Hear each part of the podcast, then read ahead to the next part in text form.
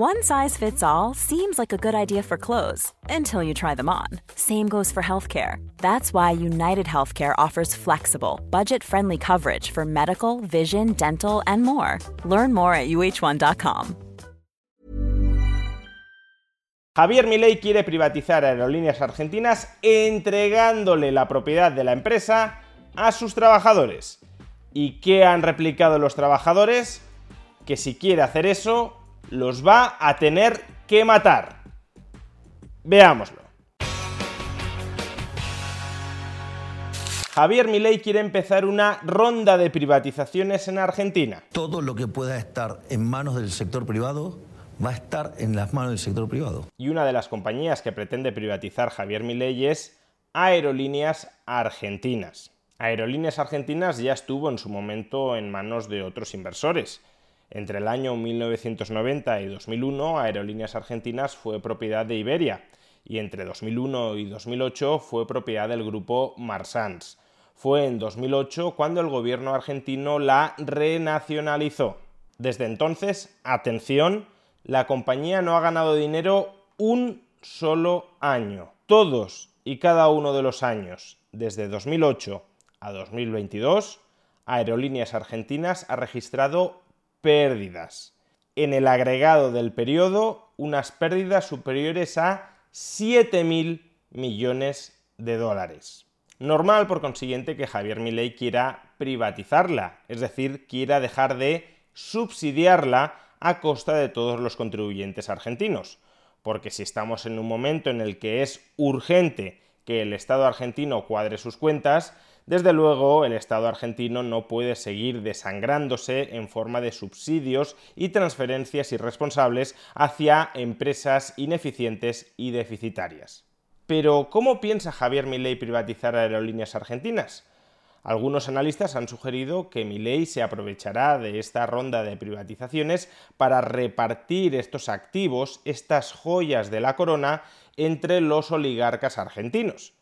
Pero al menos para el caso de aerolíneas argentinas, Milei ha propuesto un formato de privatización que a algunos les puede resultar bastante novedoso, pero sobre el que ya teorizó uno de los economistas de referencia de Javier Milei, el libertario Murray Rothbard. En un artículo del año 1992, titulado ¿Cómo no desestatalizar?, Rothbard reflexionaba sobre el proceso de privatización que debía llevarse a cabo en los países exsocialistas de Centroeuropa y de Europa del Este, y en ese artículo exploraba las diversas formas en las que los gobiernos podían desestatalizar la propiedad estatal.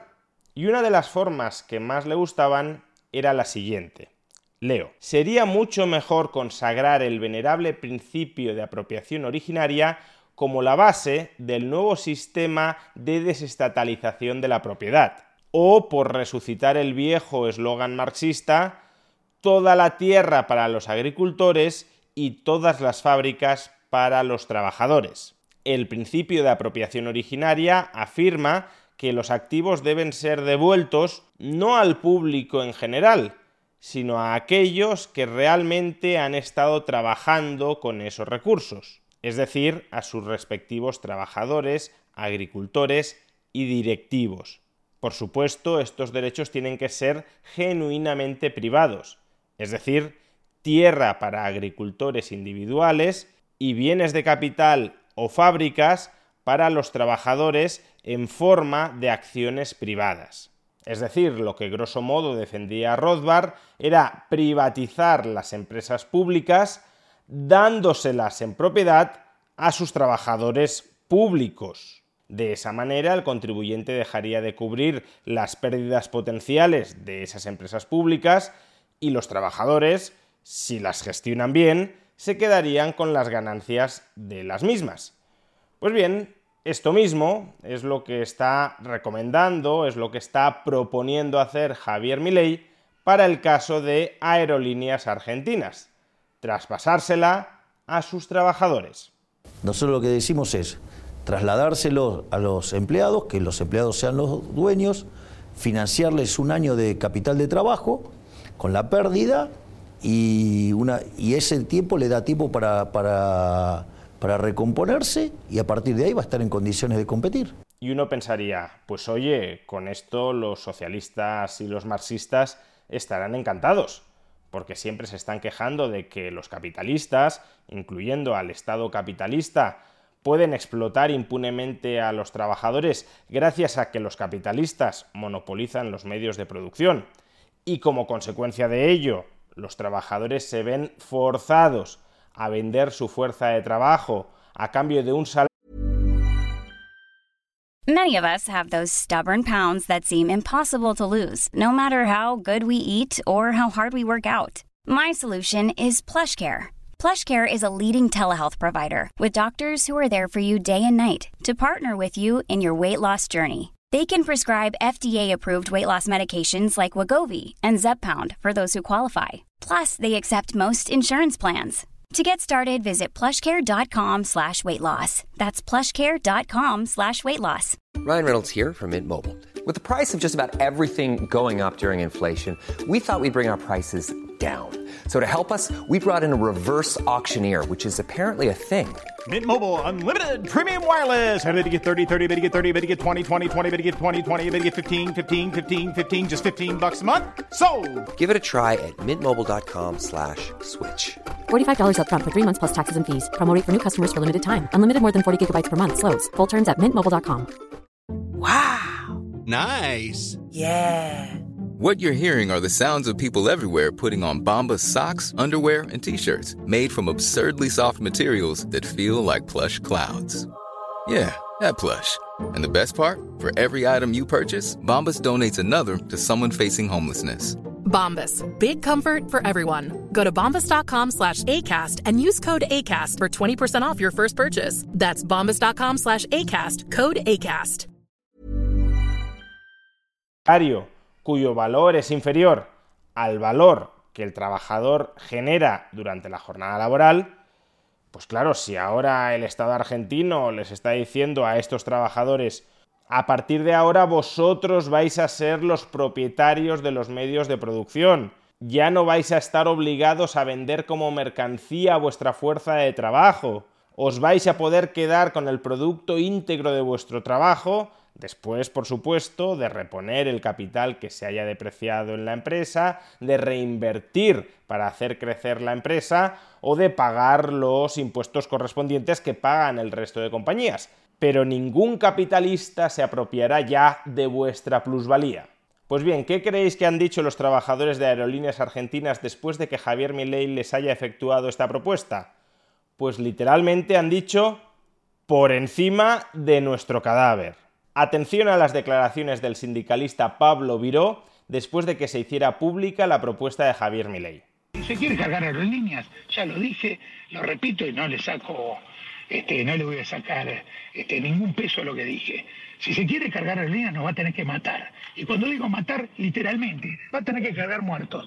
Que me anote primero. Si nos quiere meter en cana este, y abolir el delito de, de, huelga, de tenernos, perseguirnos y gobernar por decreto, será Fujimori, la historia de jugar termina en cana. Ahora, si hay mesa de diálogos y quieren discutir, tenemos argumentos para discutir, porque los trabajadores ya mostramos que una compañía pública puede generar riqueza. ¿Y por qué razón los sindicalistas y los trabajadores de aerolíneas argentinas equiparan trasladarles, entregarles la propiedad de la empresa a ellos con destrozar o destruir la empresa? Pues nos lo explica otro sindicalista de aerolíneas argentinas, concretamente Edgardo Llano, secretario general de la Asociación de Personal Aeronáutico. Entregarles la compañía a los trabajadores sería el certificado de defunción para aerolíneas argentinas. Lo que plantea Javier Milei es entregar la empresa a los empleados para declarar cielos abiertos y retirarle los aportes del Estado. Esta empresa, sin los aportes del Estado, no puede funcionar. Esto para nosotros es una amenaza, es como ponernos un arma en la cabeza. Aerolíneas Argentinas no tiene destino si se cumple lo que dice mi ley. Lo que viene es una noche negra. Pero bueno, ¿cuál es el problema de todo ello? Javier Milei ya les ha dicho que les va a cubrir un primer año de gastos y de déficit de tal manera que tienen un primer año para reorientar estratégicamente la compañía. Y si los trabajadores son tan buenos o pueden ser tan buenos gestionándola, no tendrán grandes dificultades para conseguir reorientar en el mercado esa empresa, cosechar beneficios y como no solo trabajadores, sino también accionistas de la empresa, repartirse esos beneficios en forma de ingresos mayores que los que pueden percibir solo como trabajadores. Pero no, parece que los trabajadores de aerolíneas argentinas prefieren, primero, tener un sueldo asegurado, es decir, no un sueldo que fluctúe al alza o a la baja en función de si la empresa gana o pierde dinero. Y en segundo lugar, y por supuesto, un sueldo asegurado incluso frente a la inviabilidad de la empresa. Porque si una empresa es sostenidamente inviable en el mercado, debería cerrar. Pero lo que reclaman es que los contribuyentes cubran indefinidamente ese déficit para que sus puestos de trabajo y sus salarios estén asegurados al margen del valor que crean para terceros. Y dicho sea de paso, aquí encontramos uno de los fundamentos de la plusvalía que tantos marxistas se niegan a entender. Y es que puede haber trabajadores que prefieran tener un sueldo estable, estable frente a las fluctuaciones de ingresos de la empresa, en lugar de tener un sueldo que varía con esas fluctuaciones de ingresos de la empresa. Cuando la empresa va muy bien, gana mucho dinero, pero cuando la empresa va muy mal, no ingresa nada. Pues si un trabajador prefiere ganar más o menos siempre lo mismo, al margen de si la empresa va muy bien o va muy mal, ese trabajador se está cubriendo frente a los riesgos de que caigan los ingresos de la empresa a costa, claro, de renunciar a las ganancias extra que obtendría durante las fases de subidas de ingresos de la empresa.